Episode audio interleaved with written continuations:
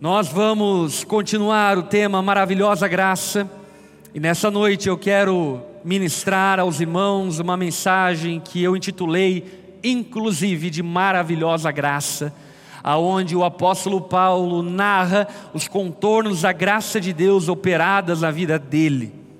E para isso eu quero convidar você a abrir a tua Bíblia na carta aos Gálatas, capítulo 1, versículo 10. Gálatas capítulo 1, versículo 10.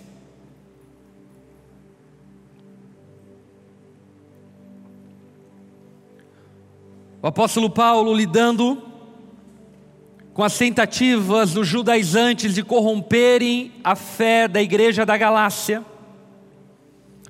Ele defende seu apostolado, ele defende a mensagem do Evangelho, ele defende que não há outro Evangelho. E a partir daqui, então, ele argumenta e testifica acerca do Evangelho. No verso 10, o apóstolo Paulo faz duas indagações extremamente necessárias, dizendo: Acaso estou tentando conquistar a aprovação das pessoas? Os judaizantes estavam dizendo que Paulo de alguma forma manipulou a mensagem do Evangelho para alcançar a aprovação daqueles irmãos da Galácia. E Paulo continua indagando: será que procuro a aprovação de Deus? Se meu objetivo fosse agradar as pessoas, eu não seria servo de Cristo.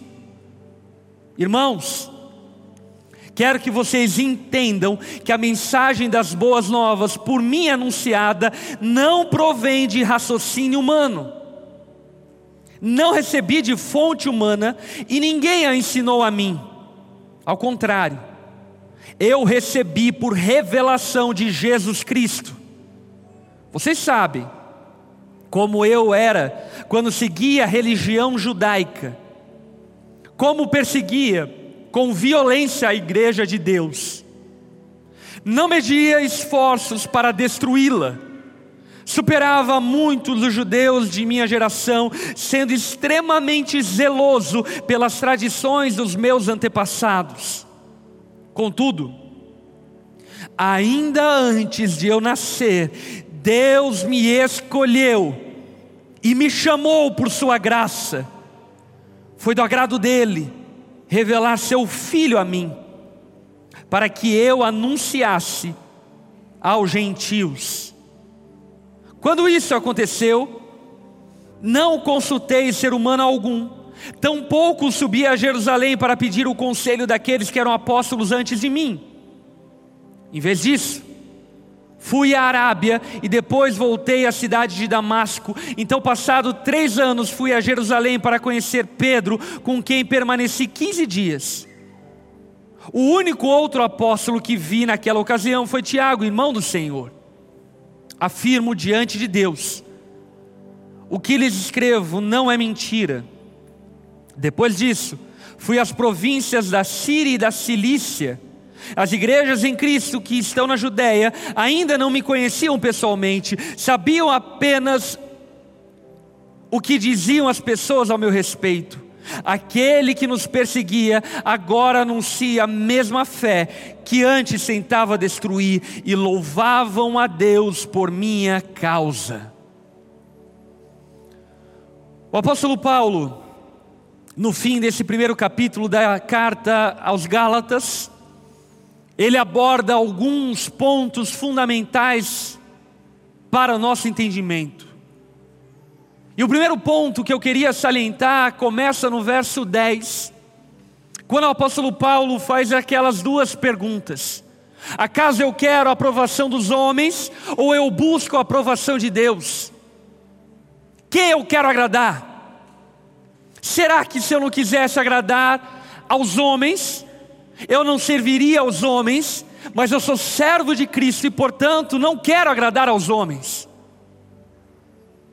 E isso é de extrema valia para todos nós que nos colocamos na posição de discípulos de Jesus e de pessoas que de alguma forma querem influenciar outros para a glória de Deus.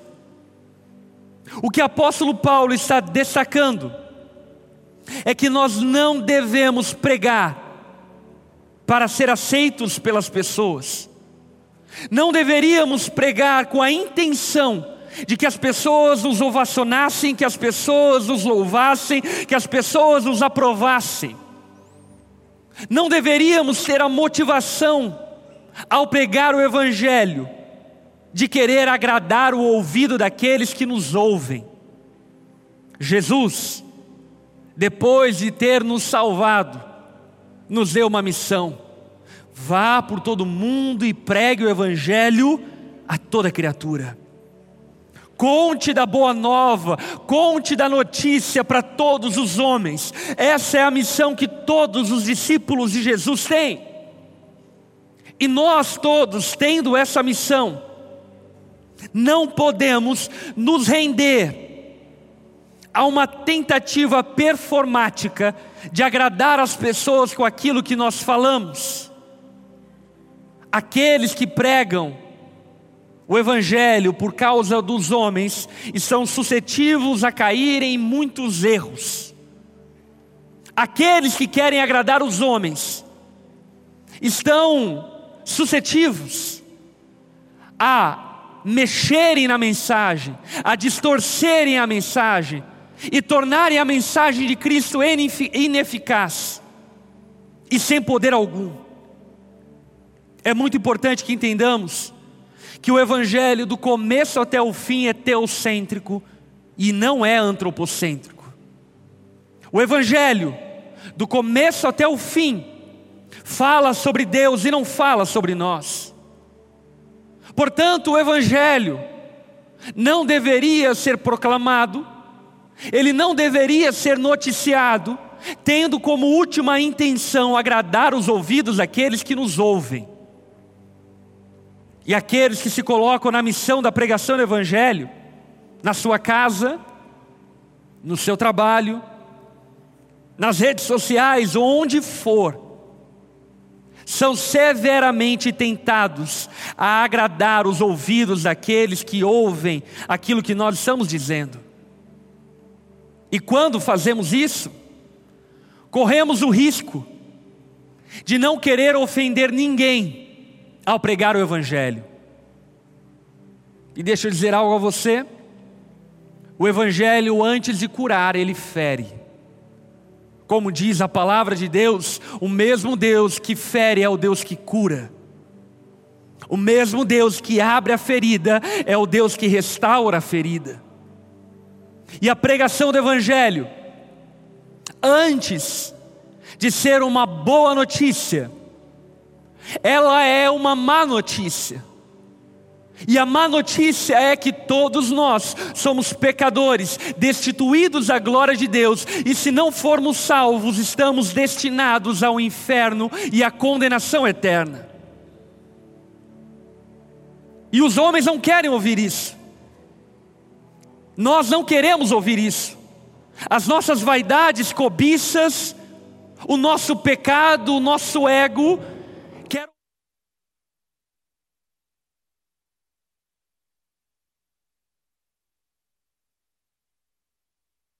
nos dizem o quão bom nós somos, mesmo nós sendo pecadores. Aqueles que pregam para agradar aos homens, certamente tropeçam no desejo de não ofender aqueles que ouvem. Aqueles que pregam na tentativa de agradar os homens, atribuem o sucesso da pregação aos resultados dela e não a fidelidade da mensagem que foi proclamada. Escute uma coisa: apenas o Evangelho de Cristo tem poder para salvar pecadores. Nós conversamos sobre isso na semana passada. Outro Evangelho é nenhum Evangelho. O evangelho manipulado, o evangelho distorcido, o evangelho acrescentado de culturas e doutrinas de homens não é o evangelho. E esse evangelho, que não é o evangelho, não pode salvar absolutamente ninguém. Portanto, nunca atribua o sucesso da pregação do evangelho ao resultado da pregação do evangelho. Porque o resultado da pregação do evangelho não cabe a nós, mas cabe ao Senhor. Sabe de uma coisa? Uma igreja cheia de pessoas, mas vazia da pregação do Evangelho, é uma igreja mal sucedida. Agora, ainda que uma igreja seja vazia de pessoas, mas cheia da pregação do Evangelho, essa igreja é bem sucedida no que faz. O sucesso de nós pregarmos o Evangelho aos nossos familiares não é o fato que eles se renderão a Jesus. O sucesso de nós pregarmos o Evangelho aos nossos familiares, aos nossos amigos do trabalho, às pessoas que estão ao nosso redor, é a fidelidade com que nós proclamamos a mensagem que nos foi dada. A mensagem que salva pecadores e dá a eles uma nova vida. Portanto, nós devemos pregar o Evangelho, como diz o apóstolo Paulo, para a glória de Deus. O apóstolo Paulo diz no verso 10: Se meu objetivo fosse agradar as pessoas, eu não seria servo de Cristo. Cristo nos libertou dessa necessidade patológica, demonstrada na nossa geração de maneira doentia, de sermos aceitos por todos Cristo nos basta, e quando Ele nos salva, quando Ele nos redime, toda necessidade de sermos aceitos é suprida em Jesus. E portanto não temos mais a carência de receber likes, follows ou de receber aplausos por aquilo que nós falamos. Mas tão somente cabe a nós proclamarmos o Evangelho de maneira fiel para que o Evangelho fiel possa ser eficaz nos seus efeitos e salvar pecadores arrependidos. Portanto, como diria Martinho Lutero, o nosso trabalho é levar o Evangelho aos ouvidos, é Deus que levará dos ouvidos ao coração. O nosso trabalho, o meu trabalho, o seu trabalho como discípulo de Jesus é anunciar a boa notícia de que Deus ama e salva pecadores arrependidos. Agora, o que as pessoas vão fazer com a mensagem que elas ouviram, o problema é delas. É o Senhor que é encarregado de tornar essa mensagem que foi ouvida em uma verdade que transforma o coração daqueles que ouvem. Portanto, seja fiel ao Senhor que nos chamou para pregar o Evangelho. E a única maneira de sermos fiéis ao Senhor que nos chamou para pregarmos o Evangelho é sendo fiel à mensagem que Ele nos confiou. Não se envergonhe do Evangelho. Não se renda à tentação de agradar as pessoas ao seu redor, distorcendo, diluindo, diminuindo ou aumentando a mensagem do Evangelho. O Evangelho ainda que seja simples, ele é poderoso. O Evangelho, ainda que pareça loucura, como diria o apóstolo Paulo, ele é sabedoria de Deus para a salvação de todo aquele que crê. Essa mensagem simples, objetiva e direta, ela salva pecadores e dá a eles a vida eterna em Cristo Jesus.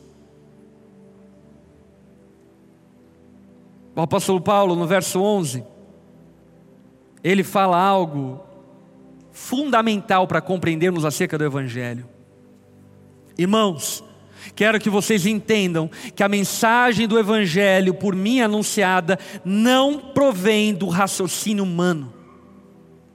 O que Paulo aqui está dizendo é que o Evangelho não é uma conjectura humana não é uma confabulação filosófica, não é um arranjo apostólico, não é uma conclusão de que alguns homens que viveram os dias de Jesus tiveram sentando na mesa e conversando sobre aquilo que ouviram, não.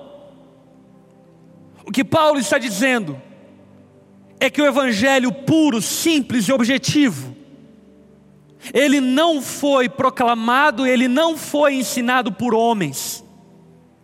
E isso nos leva a uma grande verdade que precisa ser guardado nos nossos corações. O Evangelho, primeiramente, foi anunciado pelo Pai. O Evangelho foi anunciado pelo Pai. Deus criou Adão e Eva, colocou-os em um jardim e, como representantes da humanidade, eles pecaram, fizeram aquilo que era reprovável e, por conta deles, todos nós herdamos a natureza pecaminosa e, junto, a condenação pelo pecado.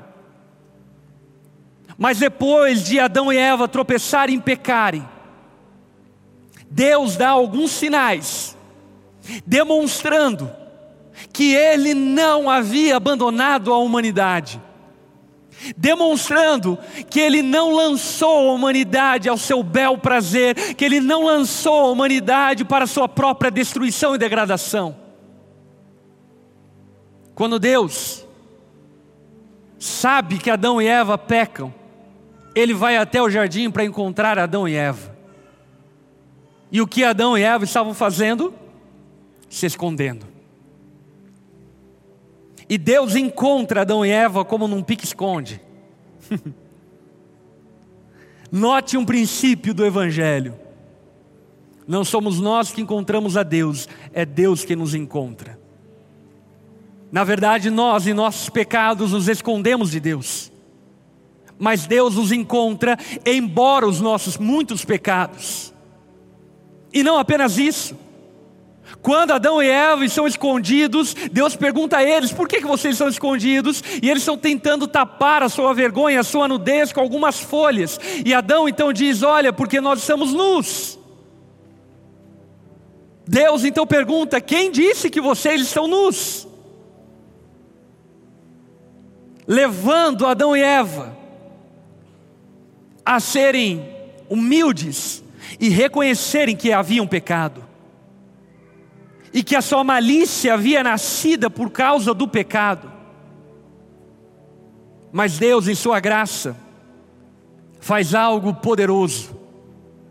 A palavra fala que Deus sacrifica um cordeiro, pega as peles daquele cordeiro e faz roupas para Adão e Eva.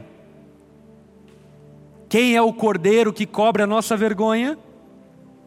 É Jesus Cristo. O pai estava anunciando lá no Jardim do Éden que um dia haveria um cordeiro que cobriria a nossa vergonha, que cobriria a vergonha dos nossos pecados, e esse cordeiro é Jesus, o cordeiro que tira o pecado do mundo. Era o pai anunciando o Evangelho. Se isso não bastasse, Gênesis capítulo 3, versículo 15, na teologia é chamado de proto-evangelho aonde Deus amaldiçoa a serpente, dizendo a ela: Farei que haja inimizade entre você e a mulher, e entre a sua descendência e a descendente dela. Ele lhe ferirá a cabeça, ou em outras versões, pisará a cabeça, e você lhe ferirá o calcanhar. O que Deus estava dizendo logo após a queda de Adão e Eva, logo após Adão e Eva abraçarem uma vida licenciosa de pecados distante do Senhor, é: um dia eu enviarei um descendente que nascerá do ventre da mulher, e esse descendente que nascerá do ventre da mulher será ferido no seu calcanhar, mas ele pisará a cabeça da serpente e vencerá as obras do maligno. Quem é essa pessoa? É Jesus Cristo. É Jesus Cristo. No jardim do Éden havia a árvore do conhecimento do bem e do mal e a árvore da vida. Logo depois de Adão e Eva pecarem, Deus coloca um anjo guardando a árvore da vida, preservando a vida eterna para que o homem, no seu estado arrependido, pudesse comer desse fruto que representava o próprio Cristo. O que isso significa? Que o Pai estava proclamando o Evangelho desde sempre. Quando Deus liberta o povo hebreu do Egito e leva para Canaã, era o Pai anunciando o Evangelho. Quando Deus chama Abraão em Ur dos Caldeus e promete a ele uma terra, era Deus proclamando o Evangelho. Qual o Evangelho? A boa nova de que Deus ama e salva pecadores arrependidos. A boa nova de que, ainda que nossos pecados sejam muitos, Deus nos amou de tal maneira que deu seu Filho unigênito para que todo aquele que nele crê não pereça, mas tenha a vida eterna. Portanto, a origem do Evangelho não é confabulação de homens, não é conjectura humana, a origem do Evangelho é o coração do Pai dizendo aos homens que Ele se importa conosco e de que Ele não nos abandonou. Diferentemente do que muitos pensam, Deus não está ausente, como diria o apóstolo Paulo em Atenas, Ele está mais perto do que vocês imaginam, talvez tateando no escuro vocês possam encontrar. O Evangelho não tem origem humana, o Evangelho tem origem divina. O Evangelho, ele não é natural, ele é sobrenatural. O Evangelho é poder de Deus para a salvação de todo aquele que crê. Amém. Esse Evangelho, anunciado pelo Pai desde a eternidade, foi revelado no Filho. Olha que Hebreus capítulo 1, versículo 1 fala a respeito disso. Por muito tempo, Deus falou várias vezes e de diversas maneiras aos nossos antepassados por meio dos profetas. E agora, nesses últimos dias, ele nos falou por meio do Filho, o qual ele designou como herdeiro de todas as coisas e por meio de quem criou o universo. O Filho irradia a glória de Deus e expressa de forma exata o que Deus é com Sua palavra poderosa, sustenta todas as coisas, depois de nos purificar de nossos pecados, sentou-se no lugar de honra à direita do Deus majestoso no céu, o que revela que o Filho é muito superior aos anjos, e o nome que ele herdou é superior ao nome deles. O Evangelho é proclamado pelo Pai desde sempre, mas ele foi revelado em Jesus. Meus irmãos, quando Jesus se torna homem como nós, como um cordeiro é levado pelos sacerdotes para morrer na cruz, era o Pai dizendo para todos os homens que ele providenciou o cordeiro que ele havia prometido a Abraão, que ele providenciou o filho da mulher que ele havia prometido a Adão, que ele providenciou o Salvador que ele havia prometido para o povo hebreu no Egito. Quando Jesus é demonstrado e revelado para a humanidade, é o Pai dizendo que o seu pacto, a sua aliança, as suas promessas foram cumpridas. Em Jesus, Deus revela o Evangelho. Em Jesus, nós podemos ter esperança nas promessas de Deus. Não apenas isso, o Evangelho é proclamado pelo Pai, é revelado em Jesus e é confirmado pelo Espírito Santo e pela concordância apostólica.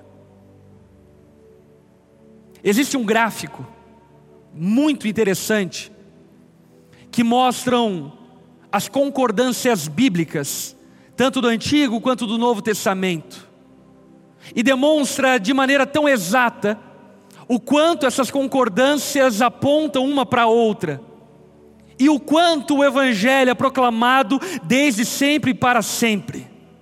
Vocês têm esse gráfico aí? Pode passar? Não? Outro dia eu mostro para vocês.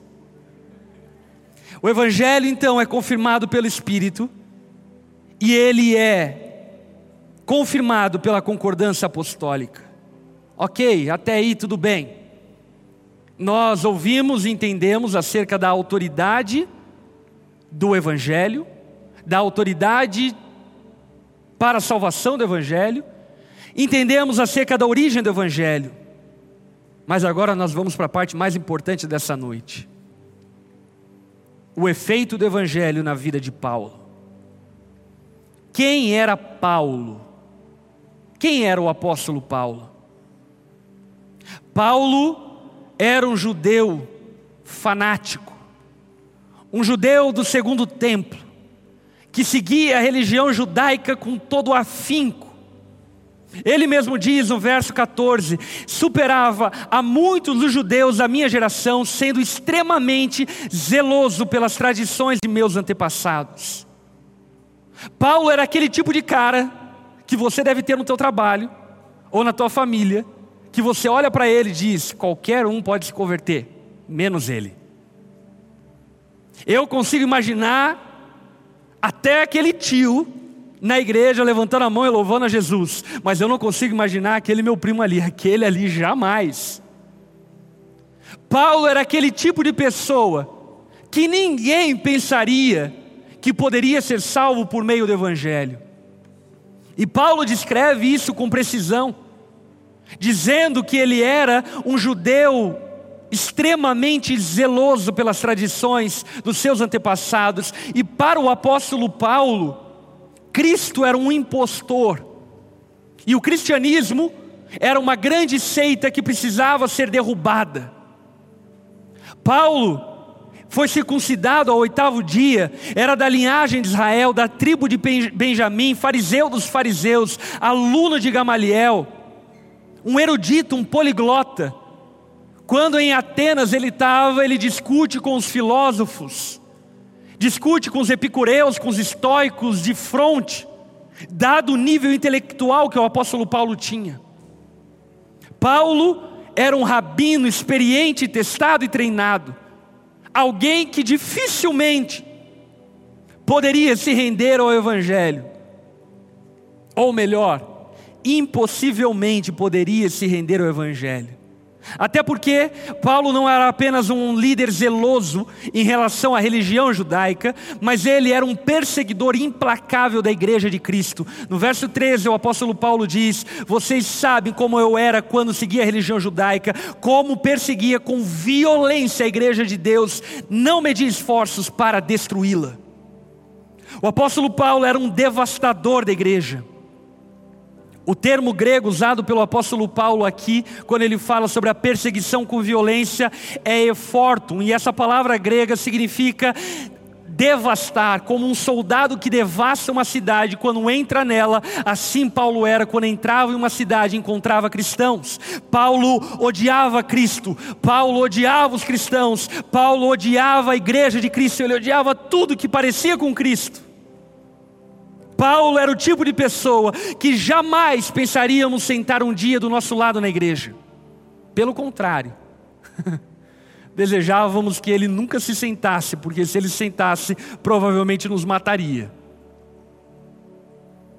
Paulo mesmo fala acerca de si em 1 Coríntios capítulo 15, versículo 9, dizendo: Eu sou o mais insignificante dos apóstolos, aliás, não sou digno de ser chamado apóstolo, pois persegui a igreja de Deus. Atos capítulo 22, versículo 4, o apóstolo Paulo diz: Eu fui ao encalço dos seguidores do caminho, perseguindo alguns até a morte, prendendo homens e mulheres e lançando-os na prisão. Paulo era um severo perseguidor da igreja de Cristo. Ele odiava os cristãos, ele odiava Jesus, ele odiava a igreja. E por que Paulo está dizendo isso? Ele está dizendo isso para demonstrar o poder do Evangelho. Porque de repente esse homem que odiava a igreja de Cristo, ele está indo para Damasco, matar crentes, prender cristãos, difamar o nome de Cristo.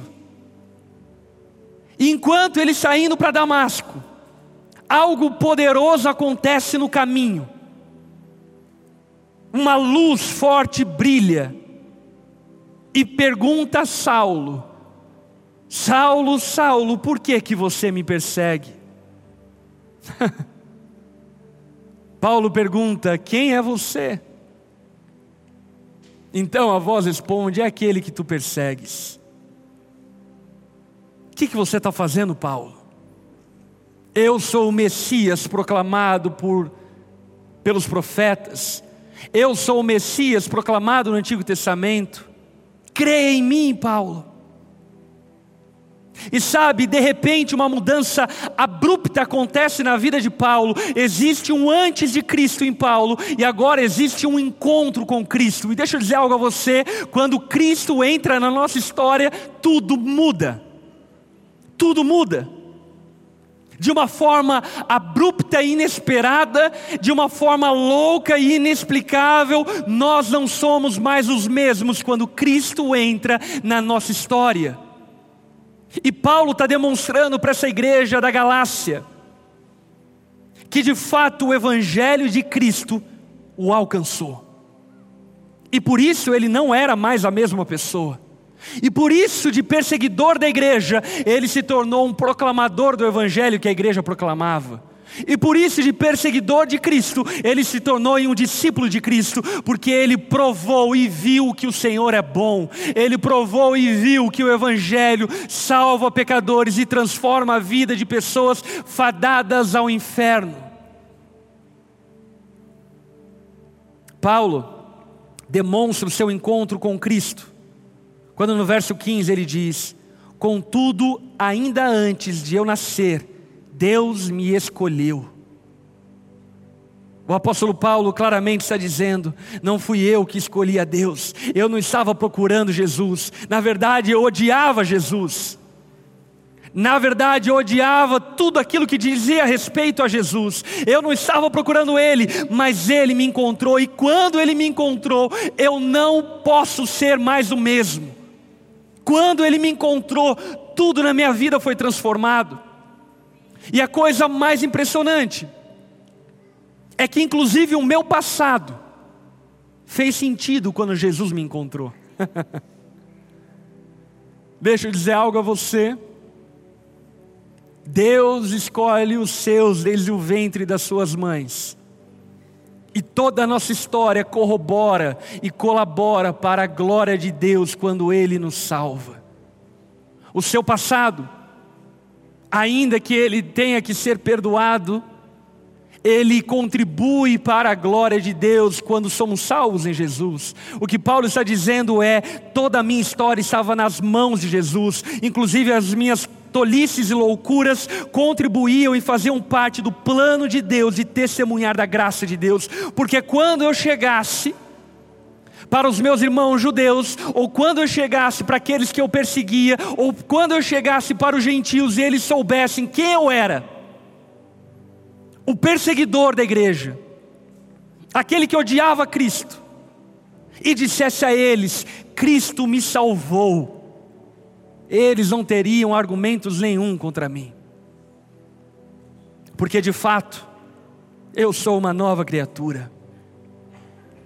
Como Cristo chama pecadores como o apóstolo Paulo ao arrependimento? Verso 15. O apóstolo Paulo diz: Ele me chamou por sua graça. Deixa eu dizer algo a você. Hoje Cristo está te chamando. Hoje Cristo está te chamando e Ele não está te chamando porque você é bom, Ele não está te chamando porque você é legal, Ele não está te chamando porque você é justo, Ele não está te chamando porque você merece alguma coisa dele, Ele está te chamando porque Ele nos ama. E a sua evidência de amor em nosso favor é o chamado gracioso para a salvação daqueles a qual Ele irá salvar. Deus chama pecadores através da pregação do Evangelho. Então Paulo teve os seus olhos abertos, e ele mesmo diz que Cristo foi revelado a ele. 2 Coríntios, capítulo 3, versículo 16, o apóstolo Paulo mesmo diz: Contudo, sempre que alguém se volta para o Senhor, o véu é removido.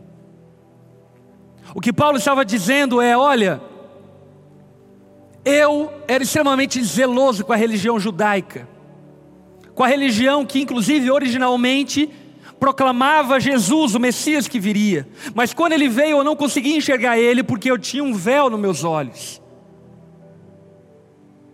Mas de repente esse véu foi aberto.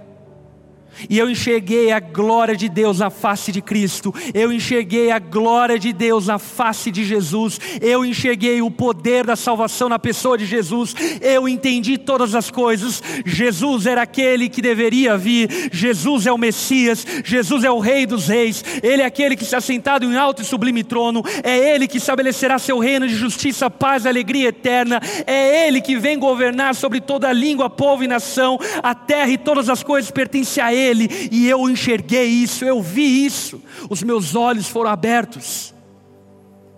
E deixa eu dizer algo a você: 15 anos atrás, os meus olhos foram abertos da mesma forma.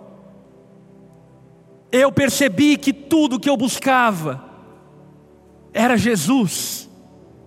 A satisfação que eu buscava era em Jesus que eu encontrava, a paz que eu buscava era em Jesus que eu encontrava, a libertação do medo que eu buscava era em Jesus que eu encontrava. Jesus foi revelado a mim. Quando nós proclamamos o Evangelho, Deus abre o véu dos nossos olhos e nos faz enxergar a glória de Cristo e a suficiência dele para a salvação. Quando o apóstolo Paulo diz ter recebido a revelação do Filho, no verso 15 ainda ele diz: Foi do agrado dele revelar seu Filho a mim, para que eu anunciasse aos gentios. Quantos aqui foram salvos e foram alcançados por esse Evangelho? Glória a Deus, você pode dar uma salva de palmas a Jesus por isso.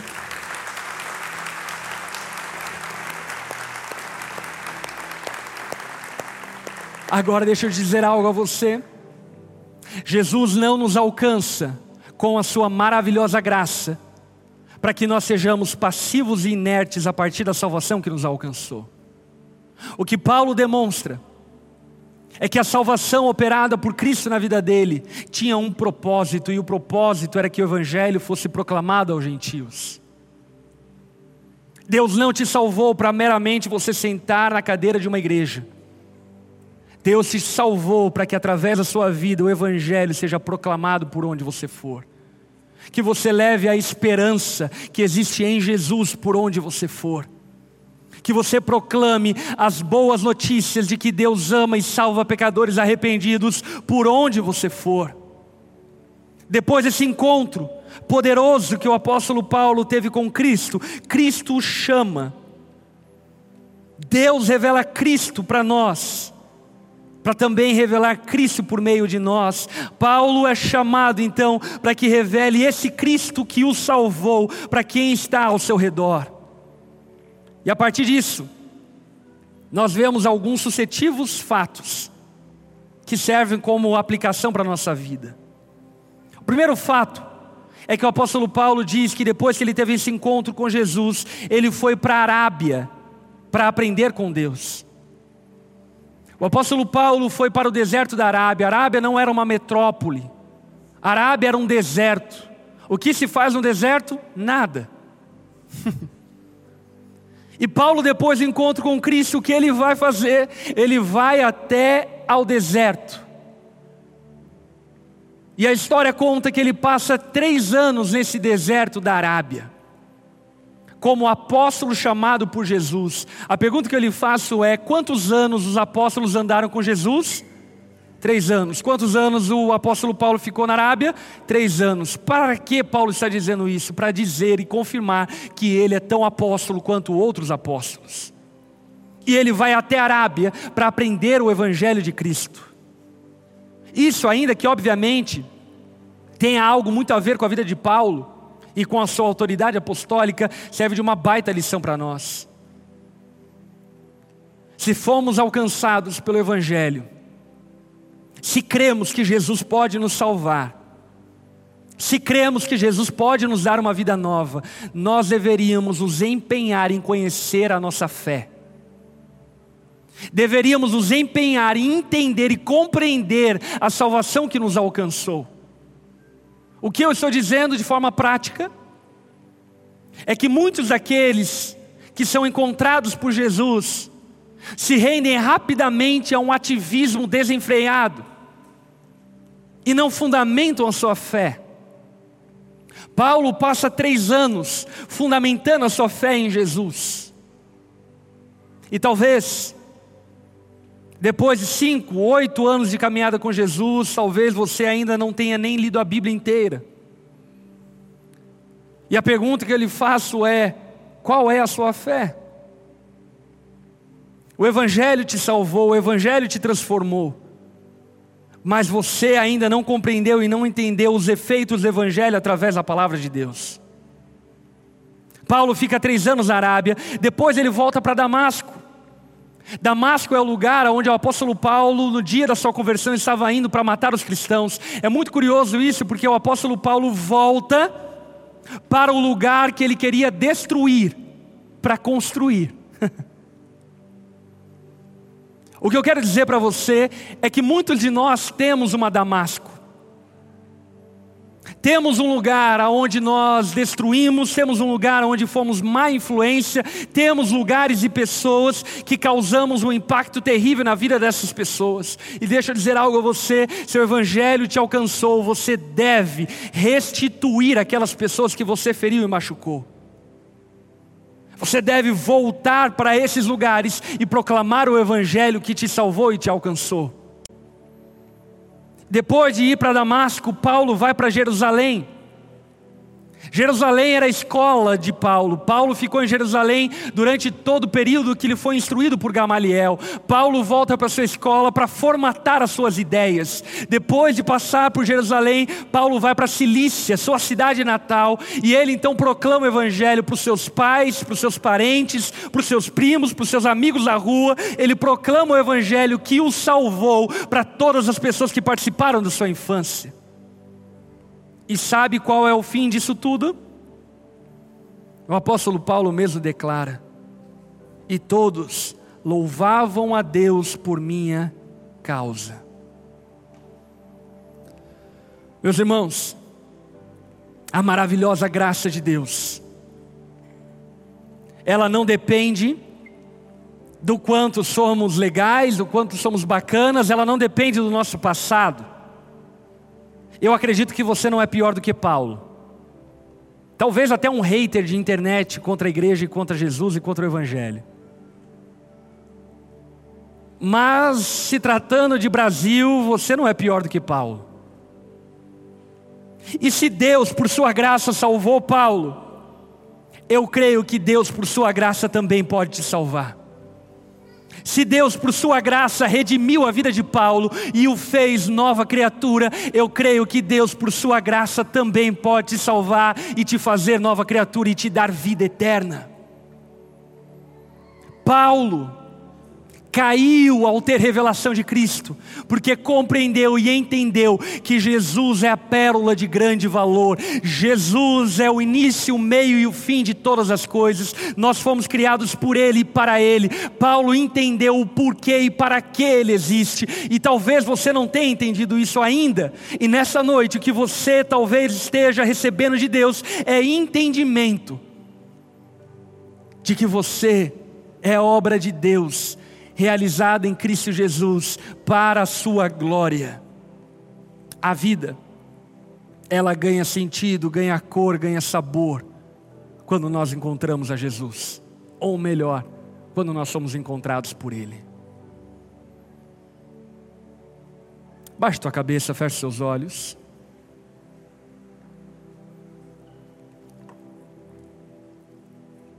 O Evangelho é a notícia divina, anunciada pelo Pai, revelada no Filho, de que Deus perdoa pecadores e dá a eles uma nova vida, de que Deus ama pecadores arrependidos e dá a eles esperança de vida eterna. Talvez essa noite, ou melhor, ao longo da sua vida, você seja essa pessoa, talvez até como o apóstolo Paulo, zeloso com as suas crenças, com as suas tradições, com os seus costumes, mas vazio de esperança, vazio de vida. E eu quero dizer para você que Jesus veio para nos dar vida e vida em abundância. E todo aquele que crer em seu nome será salvo. Se você crê nessa mensagem, Se você crê que Jesus pode te salvar e transformar a sua história e te dar a vida eterna, não apenas o céu, mas a vida eterna que começa no exato momento em que nós recebemos essa mensagem, a qualidade de vida dada pelo Senhor, se você crê que Jesus é o único Salvador e Senhor, e que pode salvar a sua vida, e que quer salvar a sua vida, no seu lugar, de cabeça baixa, olhos fechados, eu quero convidar você a fazer uma oração junto comigo, se rendendo a Jesus. Se nessa noite você crê que Jesus pode te salvar, perdoar os seus pecados e te dar vida eterna, eu quero convidar você a ir no seu lugar, repetir essa oração. Diga assim a Jesus. Diga assim a Ele: Senhor Jesus, eu creio que você é o único que pode me salvar. Eu reconheço que não existe virtude em mim capaz de salvar a mim mesmo. Somente você, Jesus, pode me dar a vida eterna. E nessa noite eu clamo por Sua misericórdia. Me faz de novo. E salva a minha vida como salvou a vida de Paulo. Não porque eu mereço, mas porque eu creio que o Senhor me amou e me substituiu na cruz, para que por meio da fé eu pudesse ser salvo. Eu me rendo a Ti, Jesus, e reconheço que Tu é o Senhor. Em nome de Jesus que eu faço essa oração. Amém e amém. Todos ainda de cabeça baixa, olhos fechados. Se você fez essa oração, levante uma das suas mãos no seu lugar. Eu quero orar por você e quero colocar sua vida diante do Senhor. Aleluia. Todos aqueles que fizeram sua, essa oração, levante sua mão no seu lugar. Amém. Deus está fazendo algo poderoso na sua vida. Eu creio. Todos vocês que levantaram as suas mãos, se coloquem em pé no lugar de vocês. Nós vamos orar pela vida de vocês nesse momento. Os nossos voluntários vão até você entregar para vocês uma revistinha que explica aquilo que é o Evangelho, para que você possa caminhar a partir disso. Porque a grande verdade que nós não podemos ignorar é que quando somos salvos por Jesus, nós começamos uma nova vida. É só o começo. Amém? Todos vocês que foram encontrados por Jesus essa noite, é só o começo. É só o começo. Se você que também está nos assistindo pelo YouTube, fez essa oração se rendendo a Jesus, eu quero te encorajar aqui no chat colocar essa seguinte frase: Eu me rendo a Jesus, para que de alguma forma nós possamos te abraçar e te encaminhar a partir dessa decisão. Quero convidar toda a igreja a estender a mão para esses irmãos, para que juntos nós possamos orar e colocar a vida deles diante do Senhor. Vamos orar. Senhor, nós louvamos a Ti e agradecemos por Sua maravilhosa graça, que salva pecadores como eu, como Paulo, como Pedro, como João, como a Maria, como a Teresa, como seres humanos quaisquer que se rendem a Ti. Obrigado, Jesus, porque a Sua graça, o Seu perdão é superior aos nossos pecados, e através dela, nós temos vida e vida eterna. E por isso nós clamamos a Ti, Jesus, que a Sua vida venha sobre a vida dessas pessoas e que a partir de hoje eles possam experimentar da Sua parte algo sobrenatural. A paz que excede a todo entendimento, a alegria de estar na Sua presença, a esperança de quem tem o Senhor transforme-os para a sua glória, Jesus. E de pessoas que viviam apartados de Ti, distantes de Ti, que a partir de hoje, eles possam, junto conosco, proclamar essa boa notícia, que o Senhor ama e salva pecadores arrependidos. Opera, ó Pai, sobre a vida deles o poder que existe no Evangelho. Nós oramos e os abençoamos, em nome de Jesus. Amém e amém. Amém. Dê uma salva de palmas a Jesus o mais alto que você puder. Glória a Deus, glória a Deus. E para todos nós que já caminhamos com Jesus, eu quero só salientar algo fundamental. Nós não fomos salvos para sentarmos em uma cadeira na igreja e vermos a boiada passar. Nós fomos salvos para que cumpramos a missão que nos foi dada de pregar o Evangelho a toda criatura. Qual é o Evangelho? A boa notícia de que Deus ama e salva pecadores arrependidos. Amém? Que você seja esse proclamador do Evangelho pelos meios e formas que o Senhor te possibilitar em pregar o Evangelho. Não prega o Evangelho para agradar a homens, porque se fosse para agradar a homens, nós não serviríamos a Cristo. Prega o Evangelho para que Cristo seja glorificado. Glória a Deus. Você pode bater uma salva de palmas a Jesus mais uma vez.